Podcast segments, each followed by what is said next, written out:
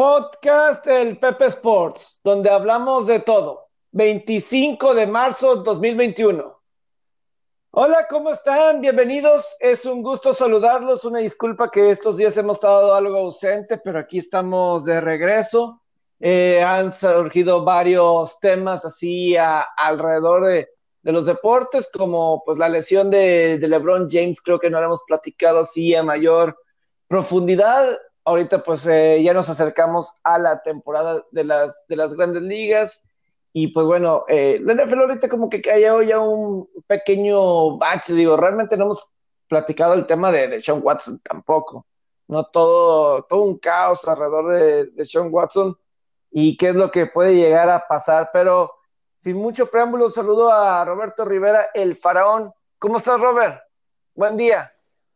¿Cómo estás, Pepe? Saludos, amigo. Te mando un abrazo. Sí, muchas cosas de qué hablar.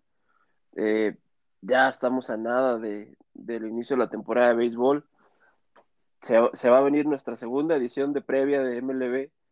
Recuerdo con, cariño la del año pasado, porque fue el primer podcast que grabé contigo, la previa de Grandes Ligas, ya hace casi un año. Haremos otra similar, trataremos de hacerla un poco más amplia un poco más específica porque la temporada ya será completa. Eh, pinta un panorama bastante padre para el Opening Day. Y NBA y hockey en sus segundas mitades. Eh, se sigue calentando la agencia libre. Te aventaste tu programa de dos horas en RG hablando de, la agencia libre, Pepe. ¿O te, te, dieron dos horas o te faltó tiempo? Eh, no, yo creo que suficiente dos horas. Creo que estamos bien con, con las dos horas así, para un día sí, estaría mejor una hora por día, por día y así. Porque pues sí ha habido muchos temas. Con lo de, digo, lo de Deshaun Watson, sí está bastante fuerte. Ponnos en contexto de lo de Deshaun Watson, por favor, porque a lo mejor hay un poco de confusión en el tema, a lo mejor hay un poco de, información cruzada. ¿Qué fue lo, qué es lo que pasa con Deshaun Watson? Que el coreback eh, de Houston cerca de alrededor de unas, creo que la cuenta va como 14, 15, 16 mujeres, lo están acusando de acoso sexual, de acoso sexual al coreback, eh, penas eh, civiles, demandas civiles, no, eh, no legales, sino cuestiones civiles. Y lo curioso es que todo viene por parte de un mismo abogado. Y el abogado, pues, tiene en su historial, eh, tiene, no puede ser posible. Se hicieron las altas en ese juego. ¿Cayeron los dos goles? Sí. Uno de Winnipeg y otro de, Vancouver. Pasó la tragedia. Pasó la tragedia. Ay, bebé. Qué mala onda. Ah, no manches, esos son. Eh, yo de haber sido bajas. Bueno, te, pasó hoy una, la, una a favor y esta en contra. Porque también, el, Pepe, tengo que ser sincero, ese juego de Minnesota, esas bajas de Minnesota contra, contra Anaheim estaban perdidas. Estaban perdidas y se terminaron dando. Pues sí, pero también como se estaba dando esas bajas, no estaba, como, como si, como se iban a hacer las altas, Robert, aquí interrumpimos un poquito, porque pues este, eh, justamente ahorita... Paréntesis. Paréntesis. Vuelvo a poner ahora en contexto esto, Pepe. Sí, Pepe traía unas, unas bajas en el hockey. Sí, Estamos grabando cuando está terminando la jornada del hockey. Y exactamente antes de entrar a grabar, Pepe me dijo, quedan tres minutos y van 4-0. No creo que, me dijo, solo que pase una tragedia perdería el pick. Y durante y, empezamos a grabar este episodio y como diría el Willy, pasó la tragedia. Pasó la tragedia, anotó Winnipeg un gol, 5-0, y Vancouver rompió el, el cero, ¿no? Eh, digo, si lo pescaron... de último, de último minuto, de último, en los últimos minutos, ¿no? Sí, pues quedaban, estaban 4-0 faltando como 4 minutos. Estaba 3-0 faltando como 5 o 6 minutos en el juego. Este, anotaron tres goles como en cinco o seis minutos este, de, del partido. Y digo, si alguien lo pescó en seis, porque empezó originalmente en seis, pues va a ser push. ¿no? Si lo pescaron ya empezando el juego cinco y medio, ni modo. Eh, sucede. Ahí sí, ahí sí se pierde. Eh, se pierde. Pero es que en la mañana, con lo que tú decías del juego de Anaheim y Minnesota, Robert, sí es cierto que fueron cinco goles bien rápido, pero dos de esos goles no, no era para que se hubieran hecho, para que estuviera, para que estuviera al borde de las altas. O sea. Vi uno que como el portero. Increíble. Es, que, es que realmente el, el primer gol de Anaheim, que era para empatar 1-1 en el primer periodo, es un gol muy malo. Toca muchas veces que ver, o sea, que un jugador simplemente, imagínese la pista de hielo, la línea roja donde está la portería, un jugador eh, de Anaheim simplemente mandó el disco hacia la portería, ningún ángulo, pegan a, en la, este, ¿cómo se dice? Pegó en la, protección del portero. En, como en, la protección de los pies, ¿no? Del, portero y entró. Son cosas que suceden, digo, es, no, no todos los días, pero. Como, los goles del Chample. Si ¿Sí, has visto alguna vez la película del Chample, ¿no? Sí. Sí, como los goles del Chample, así que eran como de mil rebotes. Así, y entró. Y luego el último gol con el que ganó Minnesota, con el gol que ganó Minnesota el partido, al portero de Anaheim se le va de una forma muy infantil, no, lo puedo creer, o sea, yo lo estaba viendo en vivo y hice coraje, o sea, porque no podía ser que, que Ryan Miller, un portero que seleccion, ex seleccionado de Estados Unidos, se aviente por el POC y que venía directo hacia el, directo hacia el, simplemente le falla, le falla y... Hiciste coraje. Y el de Minnesota terminó entrando así. Este... coraje, bienvenido al mundo de las apuestas. o sea, aunque estaba así en 5, la verdad no merecía estar así. O sea, no, o sea, no estaba para, o sea, el juego estaba haciendo bajas y pues la prueba está que ya no hubo otro gol. Este, y, y aquí, eh, pues más o menos, digo, el 3, estaba nada más tres goles y, y es, es, que es lo peligroso de las altas, es, pues de rachitas. Sí, claro. Sí, Es de rachitas, en el sentido de. Estás el juego 0-0, 1-1 y en 2-3 minutos, 2-3 goles. Terminaron siendo dos jugadas muy circunstanciales. Una circunstancial a favor, una circunstancial en contra. Pero lo que, lo que pondera en ambas fueron que son buenas lecturas. Porque una, la, una la ganaste por un gol y otra la perdiste por un gol. Eso para mí es una lectura buena, porque tú estabas dentro de, o sea, lo que tú pensaste, presupuestaste y dijiste, fue lo que pasó. Y aquí el que sale perdiendo un poquito es Barrón, porque ayer me dijo, Barrón, pásame una. Salud. Y pues le dije, yo creo que estas bajas. Aquí, te va, aquí te va a poner Barrón el, el, GIF de, de Ludovico Peluche. Ya nos exhibiste. o, los clientes de Barrón saben que tú le mandaste el pixie. Ah, pero creo que eso no fue oficial para él. O sea, o sea, no, o sea, ah, o sea, este, ah, este, fue como para él, él quería jugar algo. Sí, él me lo pidió, o sea, a él como amigo, para que él directo, o sea, no para sus clientes, no. O sea, aquí sí, o sea, como amigo, vamos a ponerlo así. Sí, claro. Este, y luego, cuando era el tercer periodo, o sea, cuando caen tres goles de Winnipeg en el segundo periodo, y dice, no, yo creo que se van a hacer las, este, las altas. Y yo le dije, pues no, no creo, pues todavía tienen que notar tres goles más. Este, me gustaba el 60-70% que hiciera. Le dije, yo creo que es más probable que Los Ángeles y San José se hagan las altas, que eran igual de cinco y medio. Porque acababa de anotar Los Ángeles, un gol. Este, antes de, de que se acabara el segundo periodo y tres goles. y veía el juego muy abierto.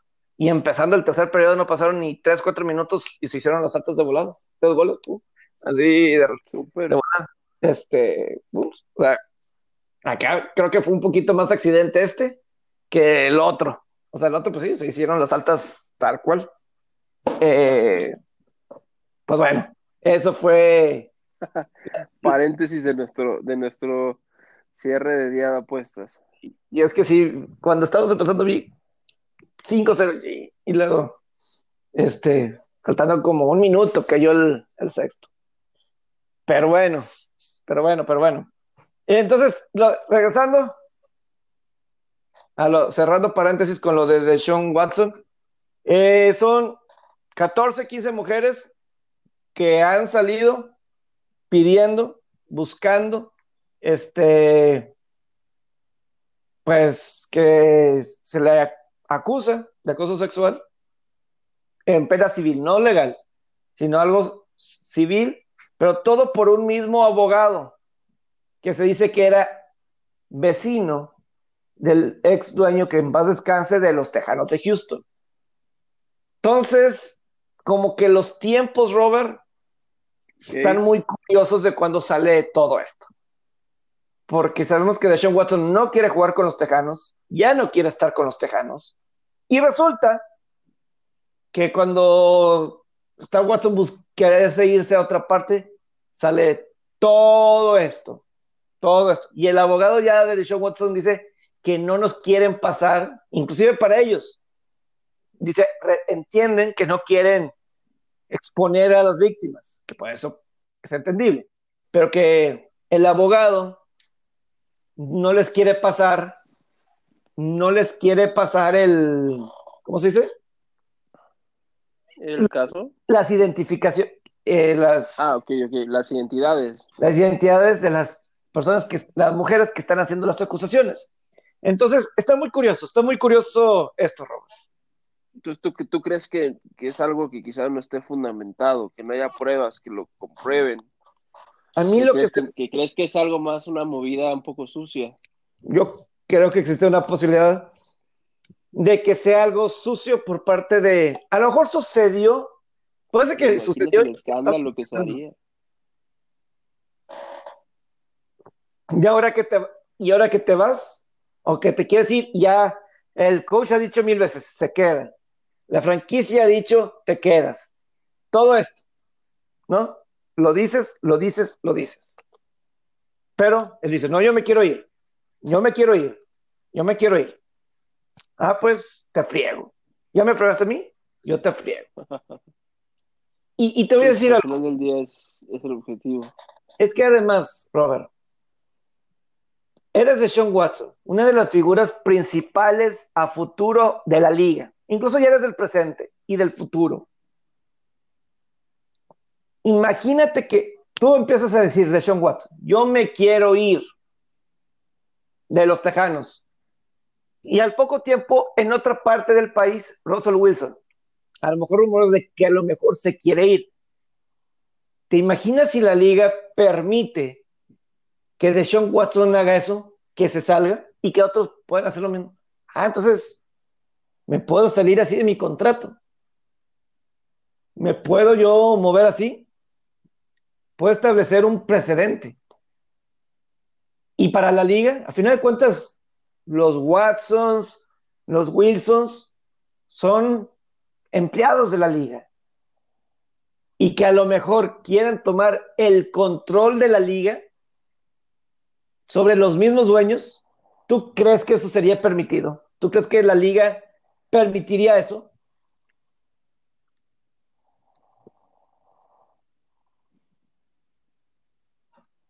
Es realmente yo lo que siento en este caso. Para mí es, lo difícil de entrever de toda esta situación. Porque sí, sí es muy difícil de entender. O sea, lo manejo como posibilidad. Si realmente se portó mal, Robert, si estás ahí, si se portó mal, pues va, se portó mal, que lo castiguen. Sin embargo, me hace pensar eso. Mm, no sé si estás ahí, Robert.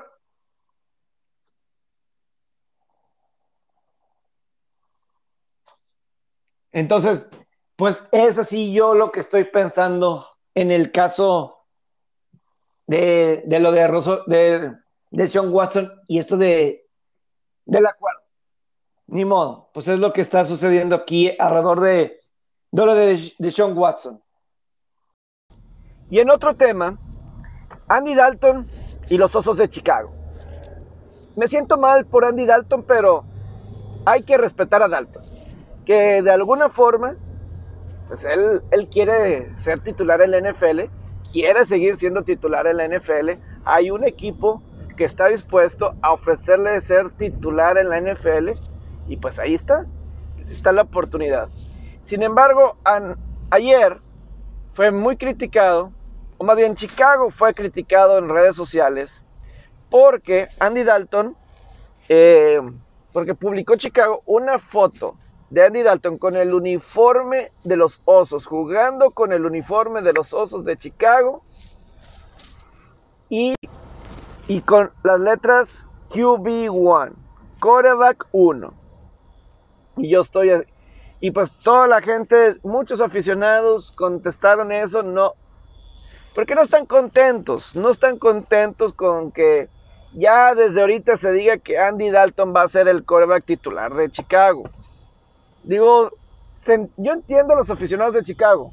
Si estuviera en su lugar, probablemente estaría igual de molestos a estas alturas.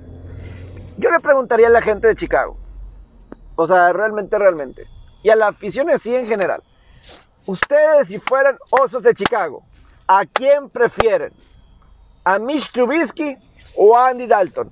A estas alturas de la temporada, no voy a comparar carreras, no voy a comparar, eh, o sea, más que Andy Dalton a su edad, Mitch Trubisky a su edad, ahorita 2021, en donde los colocan a, usted, a ellos dos, ustedes específicamente.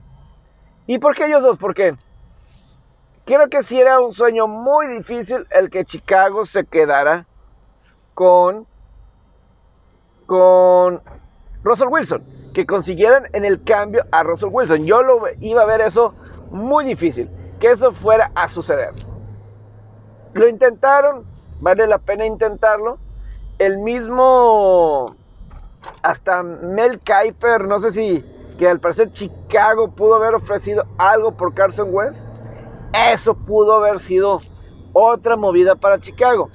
Si Mel Kiper en, un video que subí en mis redes sociales eh, comentó algo Mel Kiper de que los Osos eh, pudieron haber eh, ofrecido a Carson West a Filadelfia y obtenerlo, etcétera, y no lo hicieron. Y que digo, para Filadelfia fue un movimiento muy tonto y dijo, y para Chicago aún más, pudiendo haber cedido a lo mejor selección en la primera ronda, etcétera, pero que sí eh, hubiera estado bien esa posibilidad. Pero el caso de Andy Dalton en Chicago, yo no lo entiendo, yo no lo... Es que...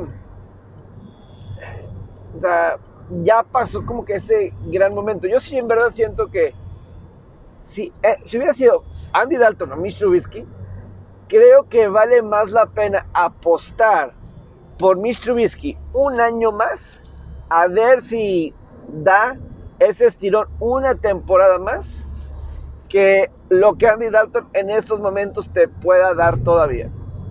Yo no creo que Andy Dalton sea como... O sea, Andy Dalton ha tenido mejor carrera que Ryan Fitzpatrick, que se fue a Washington. Sí siento. O sea, yo sí creo eso, que Andy Dalton ha tenido, o sea, los cinco años seguidos en postemporada para Cincinnati Nadie había hecho eso en la historia de Cincinnati, cinco años seguidos en postemporada. Y Fitzpatrick ha estado saltando. Pero creo que sí está en una mejor forma física Fitzpatrick para ser titular o buscar ser titular que lo de Andy Dalton. Creo que Andy, y además, o sea, Andy Dalton, no sé si aparte sea la mejor situación en Chicago. En Chicago está ahora eh, Bill Lazor, su ex coordinador ofensivo en Cincinnati, que estuvo en, los últimos dos años con Andy Dalton de coreback. Pero esos dos años no fueron buenos ofensivos para Cincinnati. Incluso en ese último año, Bill Lazor ni siquiera terminó la temporada como coordinador ofensivo. Fue despedido durante la temporada del coordinador ofensivo. Fue reemplazado y realmente yo no siento que Andy Dalton sea...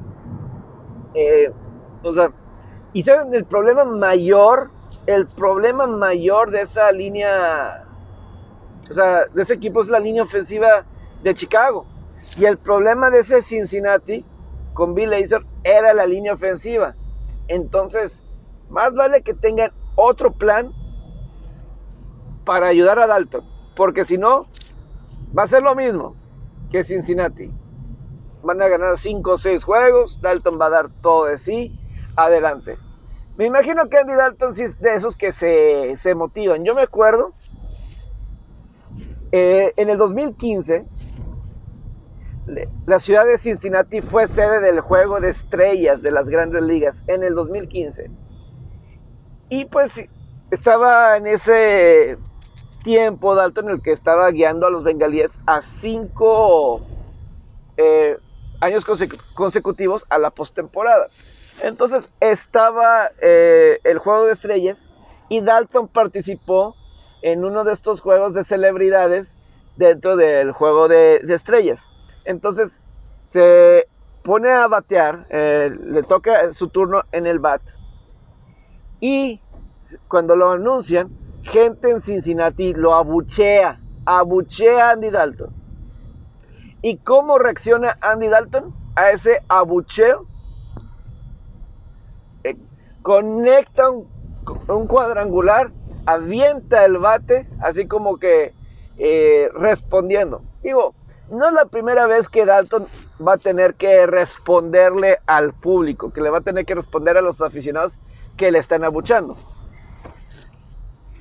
reaccionó Dalton en esa temporada regular con Cincinnati probablemente su mejor campaña.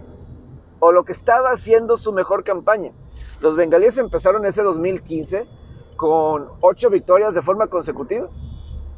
Y parecía que Cincinnati eh, pues iba, era a esas alturas candidato para llegar al Super Bowl.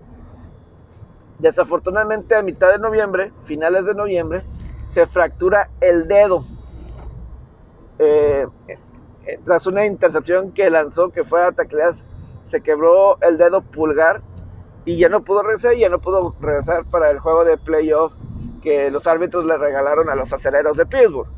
Pero, pero, reaccionó, reaccionó ahí Andy Dalton después de ese momento. Hay fotos que ha publicado Andy Dalton en estos días eh, boxeando, calentando. Yo, la verdad, yo no sé si en esas fotos sí es, es Canelo Álvarez o es Andy Dalton. La verdad, los dos bien pelirrojos. Pero sí es algo que, que vamos a ver con, Andy Dalton. Para mí Andy Dalton yo siempre eh, lo voy a tener en el reflejo. Alguien muy trabajador. Es un muy buen atleta, ¿eh? Es mejor atleta de lo que mucha gente piensa siempre pudo lanzar profundo, que eso era una crítica, una duda si podía lanzar profundo, pero esas mancuernas que tuvo con AJ Green y cuando Marvin Jones estaba en Cincinnati, era una ofensiva verdaderamente explosiva. Yo lo, yo lo he dicho, ahí el gallo, disculpen. Yo sí digo esto de Dalton. Y yo creo que ha sido esto a lo largo de su carrera. Lo pones a jugar uno a uno. O sea, si lo pones en una situación donde sea touchdown tras touchdown tras touchdown tras touchdown, donde la defensiva no, no pueda detener, en una situación donde la defensiva no puede detener, eh, te puede hacer un touchdown, una serie, a lo mejor dos, pero hasta ahí. No va a aguantar un tiroteo. Sin embargo, si esa defensiva empieza a detener, Andy Dalton sí puede agarrar ritmo. Y si agarra ritmo, ahí es donde te puede hacer daño y pueden tener comebacks. Eso lo hemos visto una cantidad infinita de veces. con Cincinnati, yo creo que promediaba como 5 o 6 regresos por temporada. 4 o 5 game winning drives o regresos en el cuarto cuarto, como ustedes le digan. Ah, tuvo sus regresos. O sea, yo me acuerdo, por ejemplo, en el 2015, en el juego de Seattle contra Cincinnati. Seattle estaba, Cincinnati estaba invicto y pues Seattle venía de dos Super Bowls consecutivos, entonces era la legión del boom, todavía estaba ahí, etc. Eh, Seattle toma una ventaja como de 3 touchdowns, era como de 17 puntos eh, la diferencia. Y, hasta le estaban abuchando a Cincinnati. Y a mí eso me, me molestó, me enojó. Aplaudan, apoyen, no estén abuchando por el amor de Dios. El equipo está invicto, están enfrentando a una escuadra que fue dos años seguidos al Super Bowl. Apoyen. Y ahí están abuchando. Total que Cincinnati respondió, regresó y ganó ese juego. Porque la defensiva empezó a detener y ya agarró ritmo. Pero si hubiera una situación donde touchdown tras touchdown tras touchdown de Russell Wilson, así es la verdad. No, pero es que la verdad sí me molestó eso. Yo digo, ¿por qué demonios abuchean? Apoyen por el amor de Dios. Están enfrentando un equipo que dos años seguidos fue al juego, al Super Bowl. No se están enfrentando a, a un equipo de segunda división. Y ahí están abuchando. Es para que aplaudan, aplaudan. Si no se están enfrentando al peor equipo y están perdiendo por 17 puntos. Están enfrentando a un equipo de elite. Pero bueno, es que sí, eso, a mí la afición de Cincinnati no me gusta. Es muy mala la afición de Cincinnati, es terrible. Eh, y, vaya, vaya forma así de ni siquiera ver de, aquí manejando. Eh, vaya, vaya situación. Pero, ah, lo siento, me exalté, pero sí, no me gusta, no, no me gusta. Pero esa es la, cuestión de, Dalton.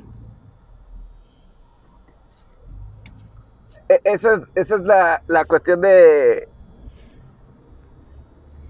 de Dalton. Me, exalté, pero. O sea, hubo juegos, por ejemplo, un, juego en el 2013 de Cincinnati en contra de, Green Bay. Un juego de Cincinnati en contra de, de Green Bay. En el que Green Bay tomó una ventaja también de muchos, muchos puntos. No, ni me acuerdo, en el 2003 el juego fue en Cincinnati. Cincinnati remontó y ganó. Este, en ese partido con Dalton. Sí, creo que hubo una, una intercepción, un balón suelto que la regresó para anotación y todo eso, Cincinnati y todo eso. Pero en el 2018 con Atlanta, hay que recordar que Cincinnati cuando en el 2018 con Dalton, Cincinnati en el 2018 con, con Dalton, estaban a, mitad de temporada estaba en primer lugar cuando estaba todavía Jay Green sano. Y tuvieron un gran regreso contra Atlanta también. Tuvieron un gran regreso. Entonces, Dalton puede darte regreso. No sé si todavía, digo, casi, casi remonta con, con Dallas contra Gigantes para que ellos hubieran sido los que estuvieran bien cerca de ganar la división. No les alcanzó. Eh, pero bueno, eso sí un poco es lo que alrededor de, Andy Dalton, pero pues ahí ya me exalté un poco, me exalté un poco. Pero es lo que ha estado sucediendo. Ojalá que, ojalá le vaya bien a Andy Dalton. O, ojalá que sí. La verdad lo veo muy difícil y la verdad es que los aficionados de Chicago creo que es mejor un Mr. Trubisky que hubiese Mr. Trubisky. Creo que valía, al final de cuentas con Mr. Trubisky Chicago, calificó los últimos dos años a playoff. O dos de los últimos tres años calificó a postemporada Chicago. Con él, creo que valía la pena. Lo bueno es que Dalton, la defensiva debe ser buena. La defensiva de, de, Chicago. Yo sí creo eso. Que tiene esa posibilidad. Tienes a Khalil Mack. Tienes una buena línea defensiva. Solo es que la ofensiva que le consiguen mejores receptores, ¿verdad? Nos acordamos el juego de playoffs de Chicago Nueva Orleans. El pase ese que se le cayó de las manos. se me va el nombre. Tienen. ahí está Allen Robinson, pero tienen muchos, mucha gente sí, sin nombre. The No Name Receivers ahí en Chicago.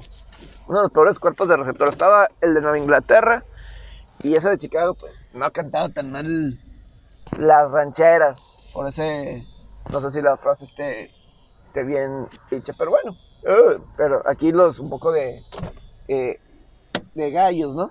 Pero es lo que ha estado sucediendo. Oye, por cierto, en el golf. No, hombre, Rory McIlroy, ¿qué estás haciendo, Rory McIlroy? Yo sí creo que Rory McIlroy ha sido una desilusión en el golf. Firmemente creo eso. es cierto, número 4, ha ganado 4 majors. Eh, no sé qué en el lugar en el ranking por no sé cuánto tiempo. Pero en el golf a mí sí me ha desilusionado. A mí sí me ha desilusionado. O sea, y yo quiero que le vaya bien a Rory McIlroy. La verdad lo deseo. Que le vaya bien a Rory McIlroy. El golf necesita que Rory McIlroy gane. Es el jugador ahorita más llamativo el que más la gente le, prendería al televisor para ver jugar para el momento. Sin lugar a dudas sería Rory McIlroy. Eh, Jordan Speed, pues sí. Dustin Johnson creo que es el que sigue. Pero Rory McIlroy tiene, es, es, internacional, es decir, es, es de Irlanda del Norte, o sea, no es americano. Entonces habría más gente que se identificaría con él pero realmente desilusionado. No puede ser posible que alguien de su talento no haya podido ganar un mayor desde el 2014. Desde que se acabó la pandemia, o más bien, no se ha acabado la pandemia, pero desde que regresó el golf después de la pandemia, no ha ganado. Y, y de repente ahorita pues está en una muy mala racha, muy mala racha. Ayer en el match play perdió 6 y 5 y uno de sus tiros terminó en la alberca, en una alberca afuera. O sea, terminó en el agua, en un hoyo en el que no había agua. O sea, así, así de mal está ahorita Rory McIlroy. O sea, es, es triste, es triste. Porque, repito, yo creo que si hay alguien natural que la gente puede prender y que le puede ser importante para el, el gol, es Rory McIlroy. Más que Bruce Kepka. O sea, Bruce Kepka no pasa, o sea, es muy dominante cuando está sano, puede ser dominante, etcétera. Pero yo me acuerdo cuando llegó Rory McIlroy, cuando fue amateur en el Abierto Británico 2007 en Carnoustie. Súper talentoso, es súper talentoso. Pero algo pasa cuando en el momento, o sea, al inicio de los torneos se pone nervioso. Yo creo que está viendo o sea, lo que está haciendo los Bryson de Chambeau. Bryson de Chambeau, ¿quién le importa Bryson de Chambeau? O sea, la verdad.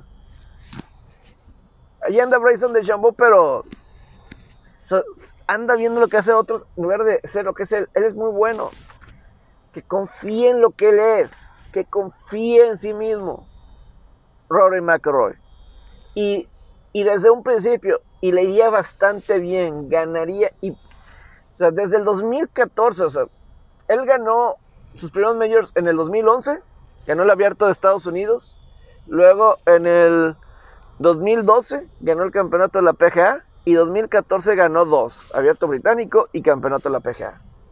Pensé que iba a ser genial, pero después de entonces no ha pasado nada con él y muchos de los torneos de los grandes empiezan mal. O sea, se, ¿Se acuerdan el último abierto británico que fue en Irlanda del Norte, en su casa, en Port Rush, en Irlanda del Norte? Y empieza con un triple bogey en el primer hoyo. No encuentra la pelota en el primer hoyo o algo así. Y valió. Valió, valió, valió. No logró hacer el corte. Voy a hacer un podcast eh, ahora de, lo que estoy viendo en, mis videos. Y acabo de terminar de ver la primera ronda del 2017 del abierto británico. 5 arriba del par después de 6 hoyos. No inicia siempre bien. La verdad, no inicia siempre bien. Y pues eso creo que le ha eh, afectado, afectado eh, verdaderamente. ¿No? Entonces, pues bueno, es lo que ha estado sucediendo. Y pues bueno, yo ya me despido. Ojalá que tengan un gran día. Les mando saludos.